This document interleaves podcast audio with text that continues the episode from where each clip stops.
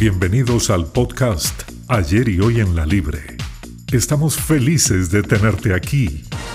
Estás a punto de aprender diferentes temas de derecho con expertos en la materia. Prepárate para esta dosis de conocimiento y aprendizaje. Ayer y Hoy en la Libre, tercera temporada.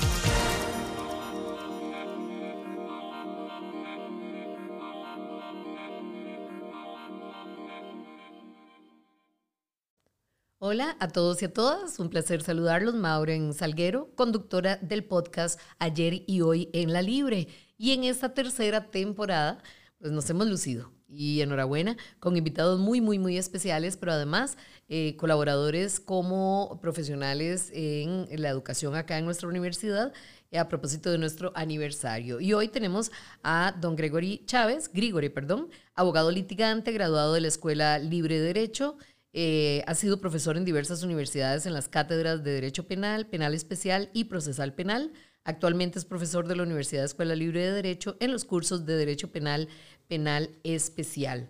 Además, eh, en Procesal Penal y en Teoría General del Derecho, profesor en la Universidad de Costa Rica desde el 2003 a la fecha en la Escuela de Administración de Negocios en los cursos de Elementos Fundamentales de Legislación Empresarial. Don Grigori, bienvenido.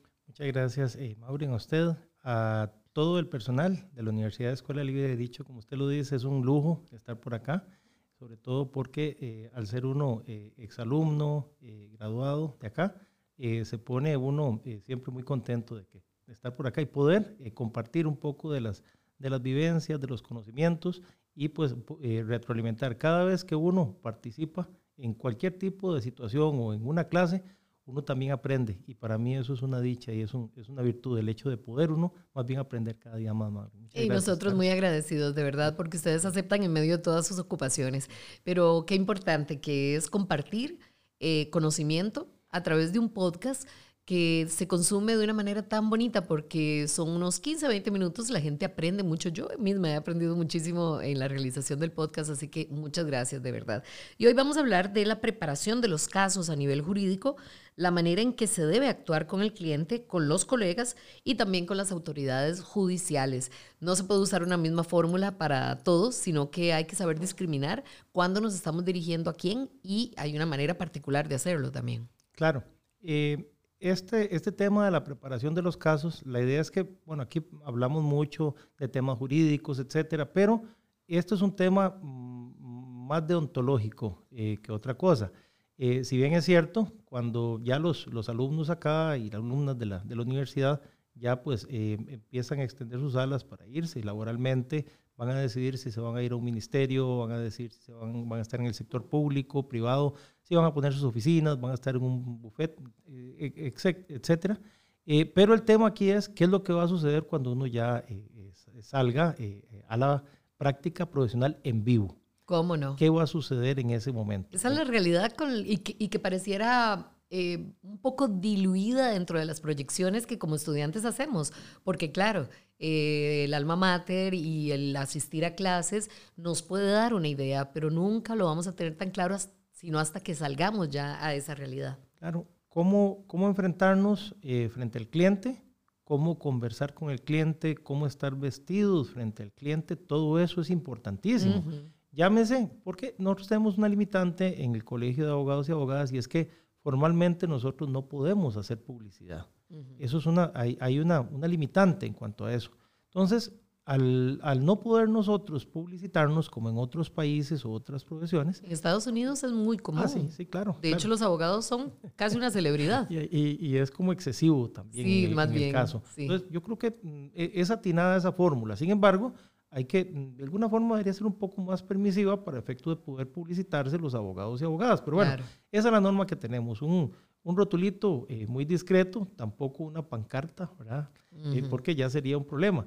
Sin embargo, yo eh, a especie de, de, de, de no sé, eh, eh, lo, lo, cuento de esta manera en, los, en, los, en las clases. en alguna oportunidad había un abogado o abogada que puso un rótulo grandísimo frente a la casa y decía, fulano, licenciado fulano de tal, no veo ordinarios, no veo penal, no veo y al final decía, ni nada que sea muy difícil. Oh, por Dios. no me vengan a complicar. Exactamente, solo nada más cositas así delicadas. Entonces, pero bueno, ya eso, eso, pero eso, eso es cierto, yo lo comparto con los alumnos, pero eh, el, el, tema acá es cómo comportarnos nosotros frente al cliente.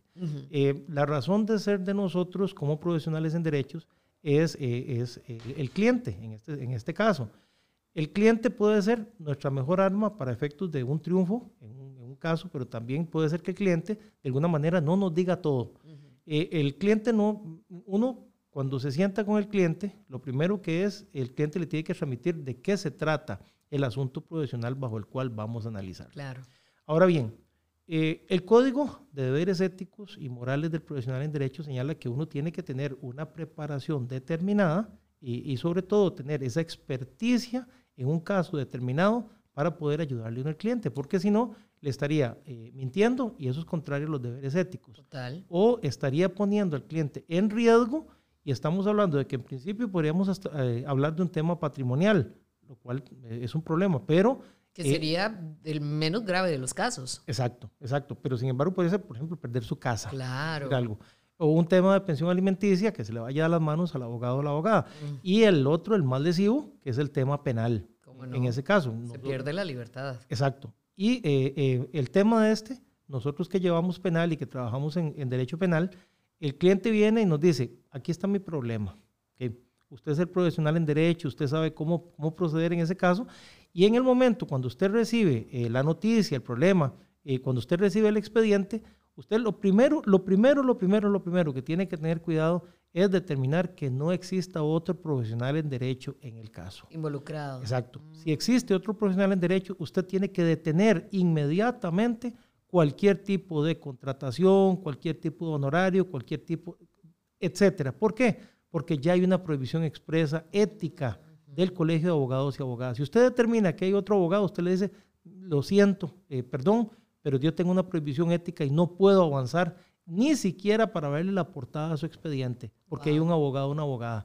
Y eso, lastimosamente, hay muchos colegas que conociendo que existe un abogado o abogada, no solo, no solo se atreven a revisar el expediente, sino que se atreven a dar criterios jurídicos pasándole por encima al criterio de un abogado o una abogada, lo cual eso es una falta gravísima ética frente al, no solo frente al colega, frente al colegio de abogados también. Entonces, ese tipo de cosas no se hacen, eso no se hace, pero eh, eh, lastimosamente existen eh, colegas que lo hacen. Si fuera el caso, una colaboración, don Gregorio, o sea, que dos abogados se puedan poner de acuerdo para hacer una colaboración y en conjunto asumir un caso, sí, que es diferente. Que es diferente, pero yo primero lo que le recomiendo al cliente es, bueno, el cliente llega diciéndote que eh, no está contento con el abogado, que no está mm. contento con la abogada, que el abogado no, que no le contesta las llamadas, que para cobrar sí, muy rápido, pero para efectos de ya actuar y las audiencias es otra cosa. Entonces, la recomendación de uno, cuando uno se da cuenta, porque eh, hay muchos casos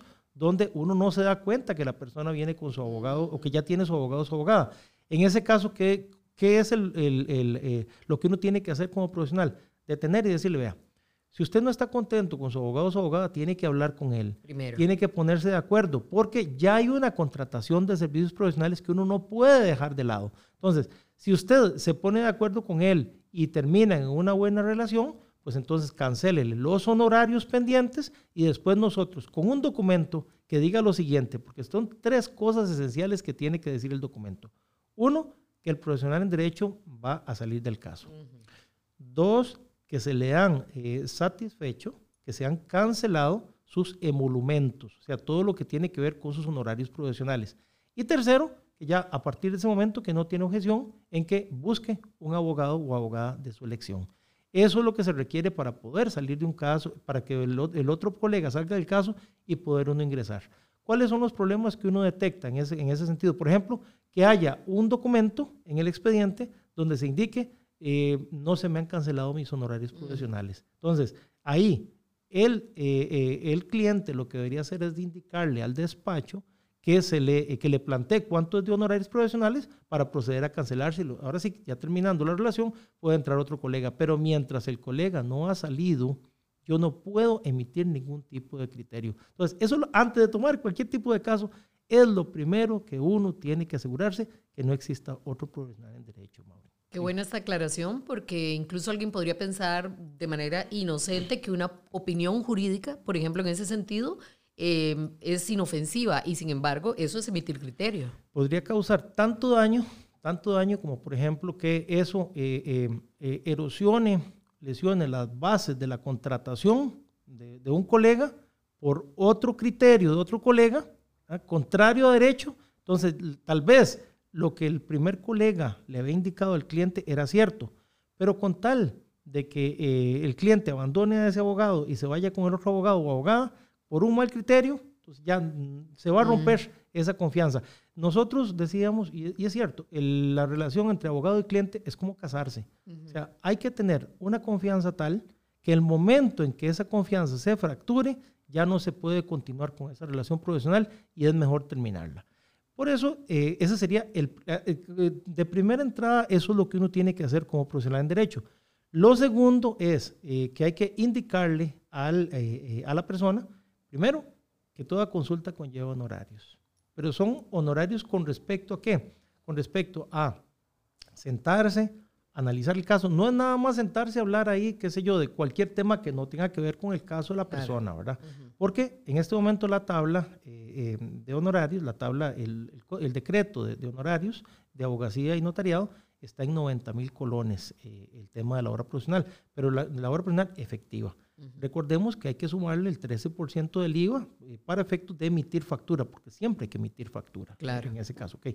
Entonces, eso es lo primero que el, que el cliente tiene que saber, que toda consulta conlleva honorarios para efectos de no degradar la profesión, porque existen muchas personas que lo que hacen es que van a preguntar a un colega, a otro colega, a otro colega, y como el que la persona que más o menos le, le, le convenció le llame la atención, no solo en conocimiento, sino en un tema de precios, entonces puede ser que se quede por ahí.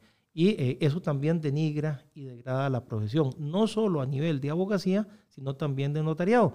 Y eh, el otro día, eh, analizando nosotros que una forma para efectos de depurar, por lo menos el tema del notariado, en cuanto al tema del cobro de, de, de monumentos, de honorarios profesionales, sería cuando va la persona a hacer la tasación al banco de lo que sale el traspaso, etcétera, que de una vez, que de una vez exista la obligación de hacer el depósito de honorarios de abogado en ese caso, de una vez, y que ahí mismo se vaya lo que, es, lo que corresponde al IVA, etcétera, y ahí, ahí nos garantizamos que no vaya a haber un problema en ese tema de que el, el, abogado cobró menos, etcétera, porque así el abogado, el notario, perdón, estaría reportando directamente a Hacienda el tema del dinero. Entonces, no se daría este problema que se da ahora, que uno escucha mucho con respecto al tema de los notarios, que cobran menos por una escritura, etcétera. Claro, si llega Hacienda, pide el protocolo y les hacen un arqueo, va a haber un gran problema porque le va a decir, bueno, ¿y dónde están las facturas de cada una de mm. estas escrituras? Usted tiene que haber reportado tanto Hacienda y no las ha reportado. Sí, es un chance grande que se juegan. Muy peligroso, muy peligroso, Podemos retomar eh, la relación abogado-cliente, que me parece que es vital y sí es una relación de profunda confianza. No estamos diciendo que se van a volver los mejores amigos, ni mucho menos, sigue siendo una relación, ¿verdad?, de, usuario eh, o de cliente, ¿Cómo se fractura y cómo se argumenta que se ha fracturado esa relación? ¿Qué es lo que puede violentar la relación al punto de que vaya en detrimento no solamente de él, en su caso particular, sino también del abogado en el ejercicio de su profesión? Claro, el, ahí el problema más grande sería recibir un consejo de otro abogado mm. o otra abogada. Eso, es, eh, eh, eh, eso sería indicarle al cliente que el abogado no está haciendo bien las cosas y que tiene que contratar a otro. Esa, esa sería la única opción, porque de parte de las autoridades jurisdiccionales sería muy extraño que alguien vaya a decirle al cliente, mira, pero es que tu abogado no está haciendo bien las cosas. Eso, es muy extraño. La, la, única información que podría recibir el cliente es de otro colega que le esté dando información que no es correcta para que lo deje y para que lo vaya a contratar. Entonces ahí, ahí sí perfectamente se puede dar esa situación donde ya se rompa esa relación abogado y cliente. Y en el momento de que esa relación se rompió, ya no se puede sostener, más bien van a seguir problemas y el, por un lado, el abogado no se va a sentir, o la abogada no se va a sentir bien con su trabajo, sino que eh, eh, de alguna manera eso va, va, a llevar incluso a que pueda existir un problema en la continuidad del caso o en la asesoría del caso que se vaya a dar. Mi recomendación, ¿cuál sería? Que termine la relación profesional. Si se, debe, si se debe o se deuda algo, que se cancele, pero no puede seguir una, una relación profesional en ese caso. Don Grigori, una mentira por parte del cliente que comprometa importantemente el resultado de ese caso podría ser también un argumento para disolver esa relación. Si uno se da cuenta de que el cliente uno le mintió, perfectamente puede ser. ¿Por qué? Porque yo estoy argumentándole al juez con una línea determinada y después me doy cuenta que efectivamente eso no es cierto. O lo otro, o lo otro que podría terminar la relación es eh, un conflicto de intereses, qué sé yo, que yo estoy en un, en un proceso defendiendo a A y B y en un momento determino que hay conflicto de intereses y que, que una persona podría salir eh, absuelta y la otra podrían condenarla. Entonces, en ese momento yo tengo que decirle a los clientes que hay conflicto de intereses para efecto de separarme y quedarme ya sea con uno o que ambos dos sencillamente me digan no va a seguir usted conmigo, licenciado. Eso es, esa, es una, esa es una opción de las cuales podría darse un, un tema de un conflicto de intereses. Y cuando hay conflicto de intereses es insostenible esa relación profesional. Hasta ahorita hemos hablado de temas de, ética básicos, importantísimos, ineludibles. Incluso el tema de, no poder ni siquiera tocar la portada de un expediente para mí es nuevo, pero me parece que tiene todo el sentido del mundo. Si pasamos la página y hablamos un poco también de los compromisos eh, más allá de la ética, sino a nivel personal, ¿cómo asumo yo? Eh, hace algunos episodios hablábamos de que uno no solo tiene que ser abogado, sino tiene que ostentar el título. Y para ostentar el título de abogado, uno tiene también que guardar, de alguna manera, frente a lo que representa una sala de juicio, también cierta etiqueta. Eh, podemos hacer referencia a eso para redondear los episodios que hemos tenido hasta hace poco, porque su experiencia es desde el punto de vista penal, que me parece muy valiosa, si es tan amable. Claro, el, el, el tema de la presentación personal es esencial. Yo he escuchado casos incluso donde eh, profesionales en derecho se han presentado en estado de ebriedad a las audiencias. Eh, se presentan, llega uno sin bañar, trasnochados, etcétera, y eso, eso compromete la presentación personal y también compromete eh, el, la, abogacía como tal. eso va de la mano con el tema del conocimiento del expediente. Usted no puede llegar a una audiencia donde no lleve el expediente completo estudiado, analizado, porque en muchas ocasiones, y esto también es contrario a la ética, usted eh, llega con el expediente, entre comillas, a ver qué sucede en esa audiencia. Y eso sencillamente no puede ser. O el otro es la falta de experticia o experiencia o de conocimiento en un, en un caso determinado. Yo no puedo tomar un caso si efectivamente no conozco de esa materia. Ahora bien, eh, por supuesto, cuando yo estoy empezando como abogado, yo no voy a decir, no, vea, yo solo voy a llevar nada más ciertas cuestiones. Efectivamente, yo estoy iniciando y yo tengo que salir a la calle a foguearme, pero esa circunstancia yo tengo que hacérsela ver al cliente. Vea, yo estoy empezando, eh, eh, tengo conocimientos generales, yo creo que yo le puedo ayudar a usted en el asunto y si usted me lo permite. Lo que yo no puedo hacer es llevar un caso penal sin tener conocimientos y experticia en materia penal, porque eso va a llevar a la ruina al cliente y le voy a estar mintiendo. No le puedo mentir ni por conocimientos que yo no tengo, que es un problema, y mucho menos, y este es uno de los pecados más graves que puede cometer un profesional en derecho, asegurarle un resultado al cliente. Mm. Eso no se puede hacer de ninguna manera. ¿Qué le puedo asegurar a usted, cariño profesional? Que usted ha revisado el expediente, que tiene experiencia, etcétera, pero jamás usted le puede decir ninguna de estas dos cosas. El caso está ganado el caso está perdido. Ni siquiera, ni siquiera es viable. O sea, ah, jamás. No, es posible. Jamás. ¿Por qué? ¿Por qué hacen los abogados esto y las abogadas? ¿Para efectos de qué? De inyectar miedo mm. en el cliente para que el miedo vaya y corra y comprometa su patrimonio para que le pague usted una determinada cantidad de dinero y a final de cuentas, como lo hemos visto en la práctica, se pierde el caso y cuando le va a reclamar, ¿qué es lo que le dice? No, mira, es que cambiaron al juez, cambiaron esto, que eso es otro problema también, que son las cosas que cuando usted, un cliente, un abogado se le dice a un cliente, tiene que salir corriendo a la oficina. Uno, que conoce al juez o que conoce al fiscal, ¿verdad? Que le dé un dinero para ir a dárselo al juez o ir a dárselo al fiscal, ¿verdad? Mm. O que ya efectivamente el asunto ya está conversado con los jueces o con los fiscales, pero usted necesita que le den una suma determinada de dinero. Esas cosas son las esenciales para que usted sepa que tiene que salir corriendo de una oficina de un abogado o de una abogada. Y lo otro es, eh, mira qué interesante, nosotros eh, eh, en la práctica profesional a lo largo de estos años, cuando uno le, le, dice la verdad al cliente, como que el cliente no le gusta y no contrata los servicios de uno. Entonces, el, al cliente hay que decirle, al cliente hay que decirle lo que tiene que escuchar, no lo que quiere escuchar. Más o menos como, como la idea de Orwell, ¿verdad? En, ese caso, ¿verdad? Por eso es que eh, en muchas ocasiones, como ya el cliente viene con una idea de lo que quería escuchar y se lo dijeron, entonces cuando usted más bien le, le indica lo, lo, que él tiene que escuchar, eso es un problema porque entonces se van de la oficina, se van tal vez donde otro profesional que establece inclusive honorarios eh, tal vez por debajo de los que uno le, planteó con respecto a un tema, a, un tema experto, y a final de cuentas el resultado es desastroso en cuanto al cliente y a las resultas de ese proceso. Entonces, esos son los pecados que no se pueden cometer en esta profesión, sobre todo para los futuros eh, abogados y abogadas que, que, están escuchando el podcast. Justamente para ellos, y ya para ir finalizando, una vez escuché en una de mis clases que, eh, principalmente en materia penal, pero en todas las áreas aplica, hay que olvidar rápido.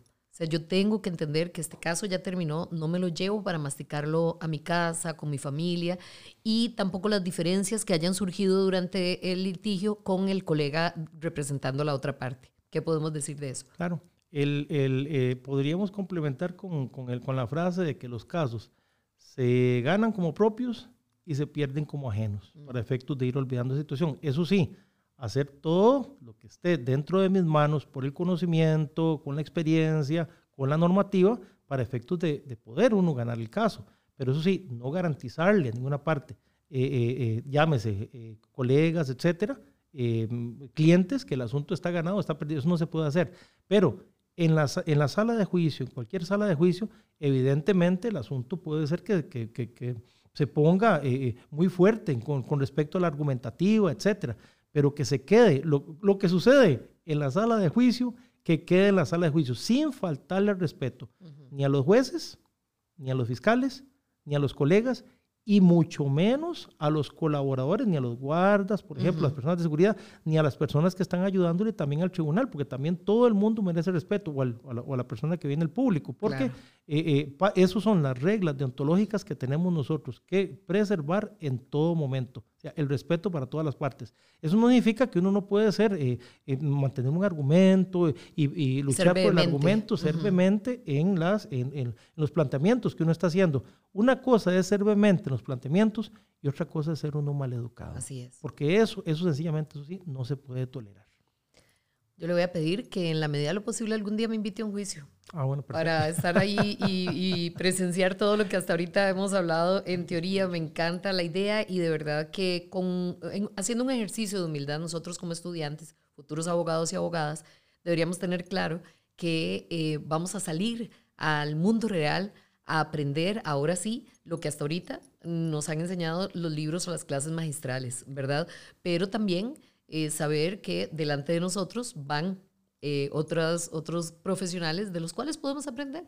Con mucha humildad, insisto, el, el, ir a juicios en la medida de lo posible, estar presentes, tomar notas, grabar, ver videos, porque sí, es un performance, ¿verdad? Yo no sé si se admite la palabra, pero sí es una, eh, que sería como una especie de, de actuación profesional que se traslada a ese pequeño mundo que es una sala de juicios donde lo que pasa se queda ahí y sobre todo como colegas también. O sea, puede ser, como, como lo hablábamos, las partes eh, son muy vehementes en sus planteamientos, pero que se quede ahí, porque yo voy a tener que salir enojado con el, con el fiscal o con la fiscal o con el juez. Para eso, hay, para, eso, para eso existen los medios verticales. Si efectivamente hay una resolución que, no, que de alguna forma no, no benefició los intereses, pues recúrrala. Para eso están los recursos de revocatoria, para eso están las apelaciones, para eso están las apelaciones de sentencia y también está la sala tercera en el último caso, si fuera para efectos de escuchar eh, eh, eh, ese criterio superior en el caso concreto, pero no nos, no nos enojemos con los colegas ni con los profesionales. Que para efectos del de, proceso de nada sirve, nada aporta. Todos están haciendo su trabajo. Así es. Muchísimas gracias, don Grigori. Qué bonito tenerlo por acá. Y todos los episodios siempre planteamos una segunda invitación para cuando tenga gusto. Aquí estaremos. Muchas Muchísimas gracias. Eh, recuerden no perderse el próximo episodio de ayer y hoy en la Libre. Hasta la próxima.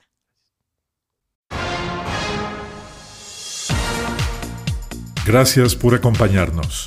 Ayer y hoy en la Libre no termina aquí. Te esperamos nuevamente con más temas de derecho y con la voz de los expertos en la materia. Ayer y hoy en la Libre, tercera temporada.